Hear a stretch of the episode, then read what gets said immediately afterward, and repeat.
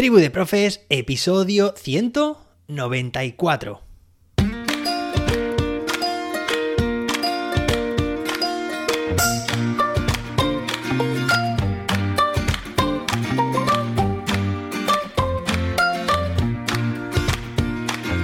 Hoy es jueves, día 13 de octubre de 2022. Hoy se celebra el Día Mundial de la Visión, el Día Internacional del Lenguaje Claro.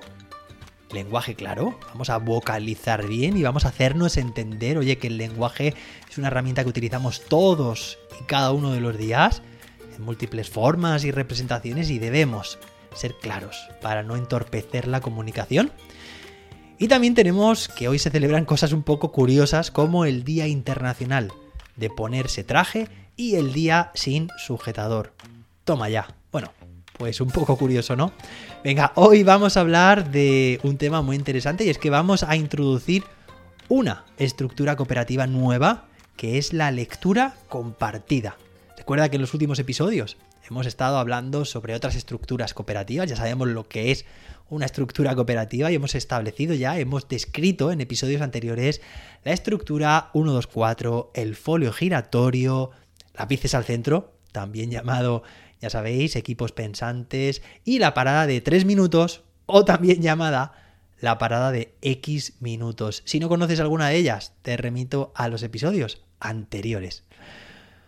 Bueno, como te decía, hoy tenemos un episodio muy interesante. Vamos a analizar, vamos a describir en primer lugar, luego ya analizaremos la estructura cooperativa lectura compartida. Y precisamente lo vamos a hacer hoy en honor a este Día Internacional del Lenguaje Claro que estamos celebrando. Porque a simple o en pocas palabras podríamos decir que una lectura compartida, si me dicen José David, escribe en una frase muy corta qué es la estructura cooperativa. Pues básicamente para mí es comprender mejor un texto. Pero mucho mejor, de forma mucho más profunda forma mucho más analizada. Y esto lo vamos a conseguir gracias a qué? Redoble de tambores, te lo podrás imaginar, el aprendizaje cooperativo. Este, esta ayuda, este andamiaje que pueden brindarse entre sí los estudiantes. ¿Y cómo tiene lugar esta lectura compartida? Es muy sencillo. Mira, vamos a definir una serie de roles. ¿Vale? Recordad que el lunes estuvimos hablando sobre la desmitificación de los roles cooperativos, ¿vale? Bueno, pues para esta estructura hacen falta varios roles, en concreto tres diferentes, ¿vale? Pero fíjate que es para esta estructura. Es que luego nos vamos a otra actividad distinta con otra estructura y esos roles directamente desaparecen. ¿Por qué los vamos a utilizar en esta? Porque nos hacen falta, porque son útiles, ¿vale? Porque son útiles, pero no porque vengan de serie que en el aprendizaje cooperativo se tengan, que, se tengan que utilizar los roles cooperativos estandarizados, sí o sí, sino en base a la necesidad. Entonces, imaginad que tenemos un texto. Cuando hablamos de texto, se puede hacer de forma generalizada. Es decir, un texto puede ser un mensaje escrito, compuesto por letras, palabras, que forman líneas, que forman párrafos. Y eso es un texto, ¿de acuerdo? Pero también podría ser, bueno, eso, por supuesto, el soporte puede ser cual, cual sea, me salía en valenciano, cual se vol, cual, el que, el que sea. Y, eh, bueno, pues, quiero decir, puede ser una página web, puede ser un libro, un cuaderno, un texto, en la tele, en una revista, puede ser donde nosotros queramos, un texto, ¿vale? Un texto escrito. Pero también podría ser el análisis de un texto audiovisual. Un texto, también, si lo, si lo llevamos hasta el extremo, también puede ser analizar un audio. ¿Vale? Es que normalmente, normalmente estas cosas en la literatura no aparece como tal, que la lectura compartida se puede hacer con algo que no sea un texto. Escrito, me refiero. Puede ser un podcast, puede ser un vídeo. ¿Vale? Fijaos, se pueden hacer lecturas compartidas con cualquier formato. Cualquier tipo de formato audio, vídeo, texto, incluso visual, meramente. Bueno, venga, vamos allá. Tenemos entonces que repartir entre nuestros alumnos ese texto. Vamos a hacerlo de la forma más común, un texto escrito. Pues imaginad que se reparten inicialmente las partes de ese texto entre los miembros del grupo. Si hay cuatro, bueno, pues vamos a hacer entonces una distribución o una separación, una asignación de párrafos para cada alumno. Esto lo podemos hacer de varias formas, porque también se puede, por ejemplo, que cada alumno lea un párrafo distinto, ¿vale? Es decir, en función de la longitud del texto, la asignación será una y otra. Vamos a ponerlo en el caso más sencillo. Cada alumno del grupo tiene asignado un párrafo.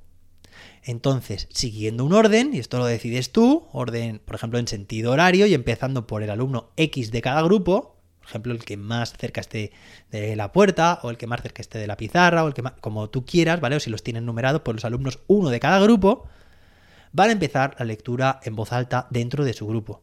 Empiezan a leer en voz alta ese párrafo. ¿De acuerdo?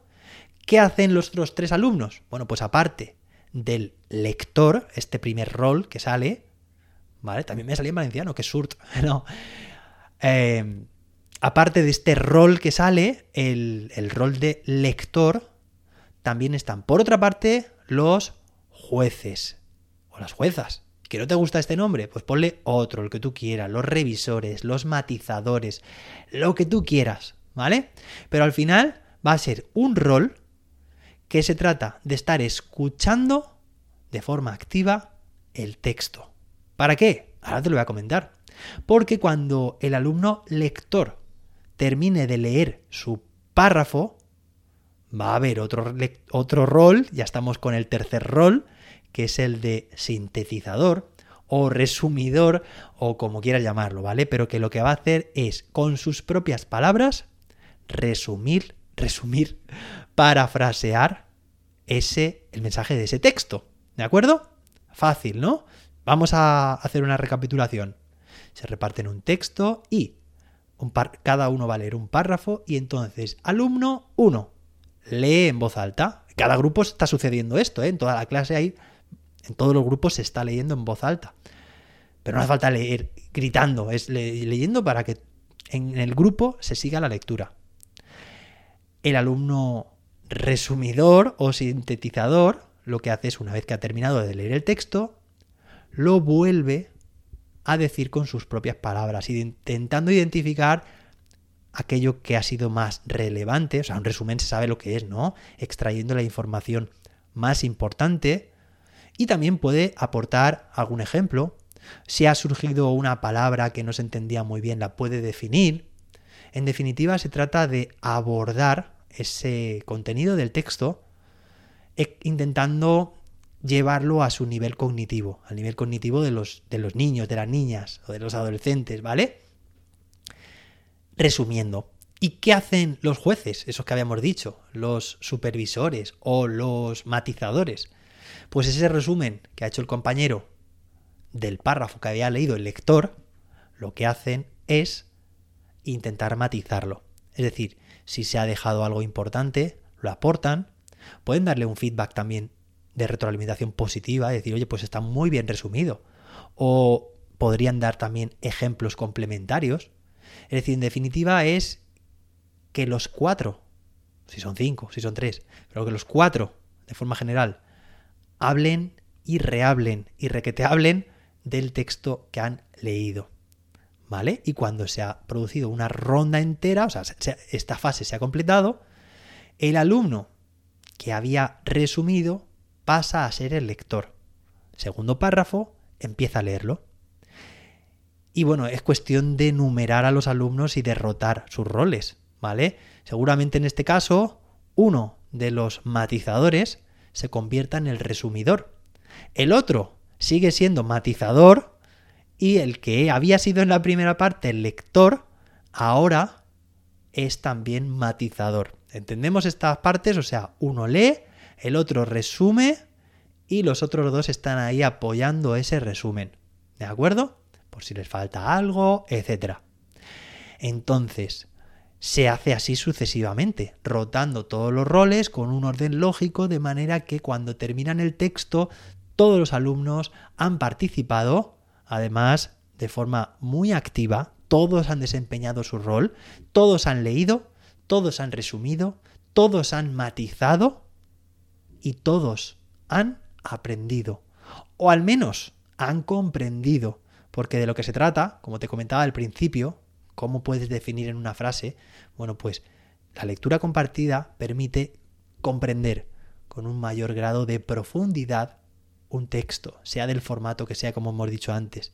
¿Por qué? Porque no es una lectura única, sino que es una lectura, relectura y requete lectura, como te he comentado antes, porque lo van a traer cuando estén hablando de esos contenidos los alumnos y las alumnas a su propio nivel cognitivo y porque lo que se habla, se comenta, se discute, se argumenta, se ilustra. Bueno, hoy estoy con muchos ejemplos de verbos. Eso perdura mucho más que un texto que directamente se hace una lectura y ya está.